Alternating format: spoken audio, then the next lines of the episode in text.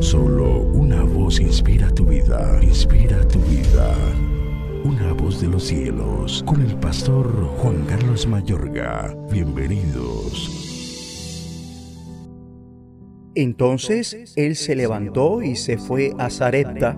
Y cuando llegó a la puerta de la ciudad, he aquí una mujer viuda que estaba allí recogiendo leña, y él la llamó y le dijo, Te ruego que me traigas un poco de agua en un vaso para que beba. Y yendo ella para traérsela, él la volvió a llamar y le dijo, Te ruego que me traigas también un bocado de pan en tu mano. Y ella respondió, Vive Jehová tu Dios que no tengo pan cocido, solamente un puñado de harina tengo en la tinaja y un poco de aceite en una vasija. Y ahora recogía dos leños para entrar y prepararlo para mí para mi hijo, para que lo comamos y nos dejemos morir.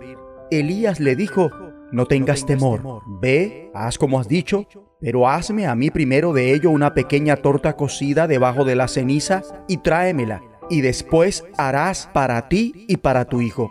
Porque Jehová, Dios de Israel, ha dicho así, la harina de la tinaja no escaseará, ni el aceite de la vasija disminuirá, hasta el día en que Jehová haga llover sobre la faz de la tierra. Primer libro de Reyes, capítulo 17, 10 al 14. El que tiene oídos para oír, oiga. La fe es por el oír y el oír por la palabra de Dios.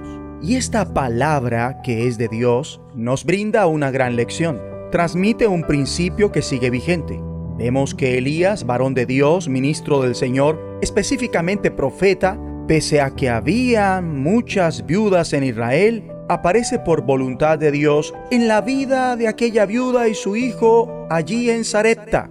¡Qué afortunada! Y lo hace justo en un momento donde había una crisis, una gran hambre en toda la tierra por la sequía.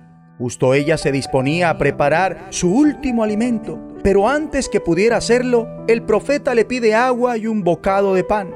El profeta le está pidiendo a la que se disponía a comer para luego echarse a morir de hambre. Parece desconsiderado, pero no. Había un plan divino de bendición para ella y su hijo.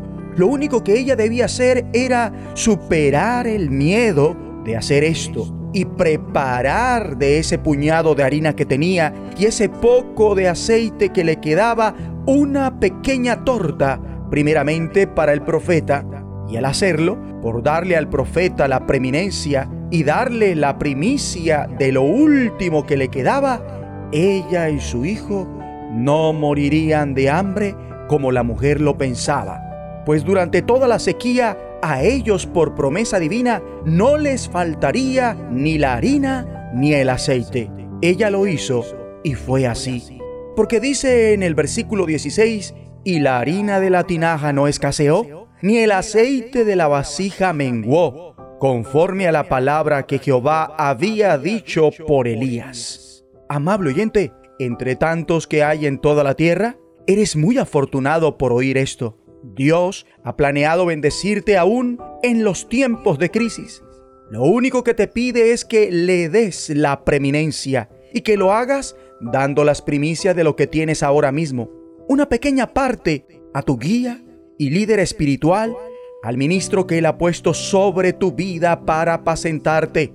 Pero debes hacerlo como una obra de fe, que resulta de oír esta palabra porque crees a Dios y a sus profetas, obedeces y haces partícipe a quien te enseña en el Señor de lo que tienes ahora mismo, pues así manda Dios.